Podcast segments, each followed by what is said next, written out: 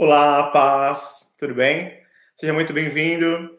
É, no vídeo de hoje, vamos falar para vocês sobre namoro cristão. Como deve ser o namoro cristão e como saber quem é a pessoa certa para que você possa namorar. É, vamos ler o capítulo de o livro de Cântico dos Cânticos, capítulo 8, versículo 8, que diz assim: Nós temos uma irmãzinha que ainda tem seios pequenos. O que faremos?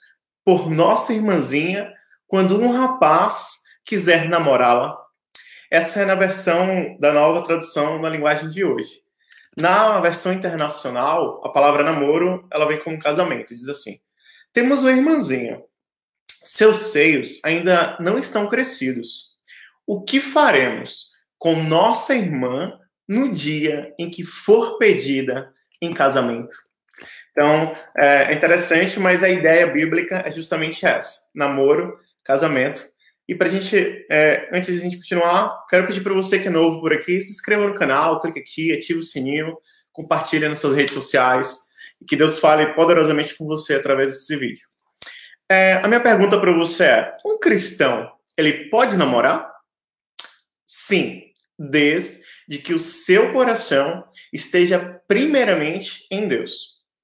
É, como deve ser o namoro cristão?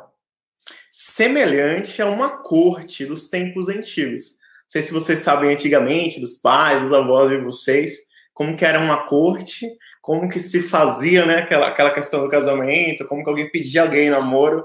Então, é, é semelhante a isso, a uma corte. Olá, Papo Vertical, sejam bem-vindos.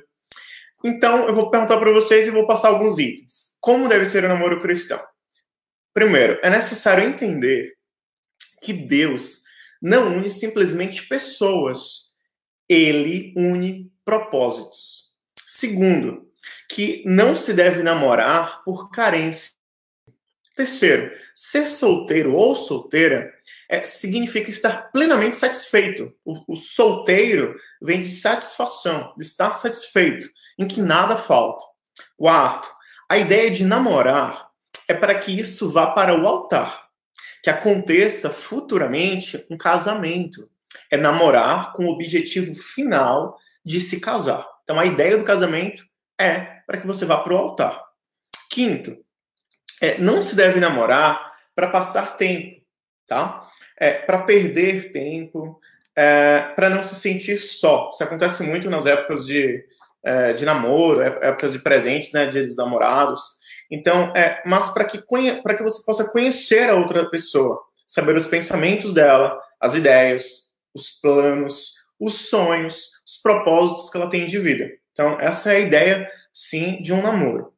É, número seis, um namoro é sempre respeitoso.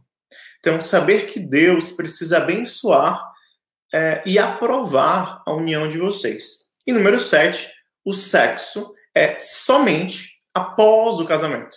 Logo, relação sexual antes do casamento não é permitido por Deus, não é abençoado por Ele, tá? Minha próxima pergunta para você é: como saber que ele ou ela é a pessoa certa para você? Como saber que a pessoa que você está apaixonado, que você, sei lá, tá tanto tempo aí é a pessoa certa para você? Então, a resposta sempre deve vir de Deus. Deus tem que falar para você e você ter essa ciência, sentir essa paz de Deus, que a pessoa X ou Y que você tem pedido e orado é a pessoa certa. Então vamos colocar alguns itens que eu trouxe aqui. Número um, se você está interessado em alguém, ore a respeito. Fale com Deus sobre isso. Tenha fé que Deus sempre tem o melhor para você. Sempre, sempre. Deus sempre tem o melhor para você. Número dois, é, se você já orou a respeito, você fez o primeiro passo e continua gostando muito né, de alguém, converse com essa pessoa. É, pergunte se podem orar juntos a respeito, para que Deus fale com vocês dois, né, se ele aprova ou não a união de vocês. Então, ore, se continuar gostando, aí você conversa com a pessoa, pede para vocês orarem juntos, pede para que Deus fale com vocês dois sobre isso, tá? Três, saiba que Deus, é, ele não vai te dar para qualquer pessoa, porque Deus ele está preparando é, uma filha ou um filho dele para você. Então, da mesma forma, se prepare, você se prepare para conhecer e receber o melhor de Deus para você. Amém? E o número quatro, se cuide, se respeite, se valorize, se ame, se arrume, seja uma pessoa responsável, educada, goste de afazeres domésticos, ame sua família, pois namorar leva ao casamento. E o casamento gera uma família abençoada debaixo da proteção e do cuidado de Deus. Isso mesmo, a gente tem que sempre falar é, com Deus, né? Para que ele nos, nos, nos, dê o caminho certo. Isso mesmo, em papo vertical. É, existem passagens bíblicas é, sobre esse assunto? Sim. Vamos lá para Gênesis 2,18, que fala assim para gente. Então o Senhor Deus declarou: Não é bom que o homem esteja só. Farei para ele alguém que o auxilie e lhe corresponda. É, 2 Coríntios 6, 14 e 15. Não se ponham em julgo desigual com descrentes. Pois o que tem em comum a justiça e a maldade? Ou que comunhão pode ter a luz com as trevas? Que harmonia entre Cristo e Belial? Que há de comum entre o crente e o descrente? Amós 3,3 fala assim pra gente: Porventura andarão dois juntos, se não estiverem de acordo? Não, não, não andarão. Neemias 13, 26 fala o seguinte: Não foi por causa de casamentos como estes que Salomão, rei de Israel, pecou? Entre as muitas nações não havia rei algum como ele. Ele era amado de seu Deus. Deus o fez rei sobre todo Israel. Mas até mesmo ele foi induzido ao pecado por mulheres estrangeiras. Isso é, por mulheres que não eram tementes a Deus, que tinham outros deuses e que fez alianças profanas com Salomão e o levou a pecar. 1 Coríntios 7, 39. A mulher está ligada a seu marido enquanto ele viver. Mas, se o seu marido morrer, ela estará livre para se casar com quem quiser, contanto que ele pertença ao Senhor. Então a ideia aqui é que a pessoa, o homem ou a mulher, tem que pertencer ao Senhor, tem que ser temente a Deus. É, 1 Coríntios 6, 18. Fujam da imoralidade sexual.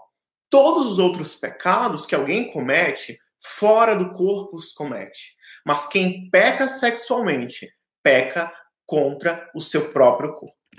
É, Cânticos 8, versículo 4. Mulheres de Jerusalém, eu as faço jurar. Não despertem, nem incomodem o amor, enquanto ele não o quiser. E Tiago, capítulo 1, versículo 5 ao 6, que nos diz: Se alguém de vocês tem falta de sabedoria, peça a Deus, que a todos dá livremente, de boa vontade, e lhe será concedida. Peça, porém, com fé, sem duvidar, pois aquele que duvida é semelhante à onda do mar, levada e agitada pelo vento. Então, sempre peça com fé e sem duvidar, peça sabedoria a Deus, e ele vai te dar discernimento para lidar com isso. E uma última coisa, quero falar para você, você que é solteiro, que não tem planos de casar e que não pensa em casar. Você não está errado também não. Tem gente que seria muito mais feliz se não tivesse casado. O celibato, ficar solteiro e puro, é uma opção bíblica, válida de, é, válida de vida, inclusive para os dias de hoje. Então, um exemplo disso, na própria palavra de Deus, foi o apóstolo Paulo. Tá bom? Quero agradecer a vocês que assistiram esse vídeo até aqui. Quero convidá-los para se inscreverem no canal, ativar o sininho, curtir o vídeo, compartilhem nas suas redes sociais.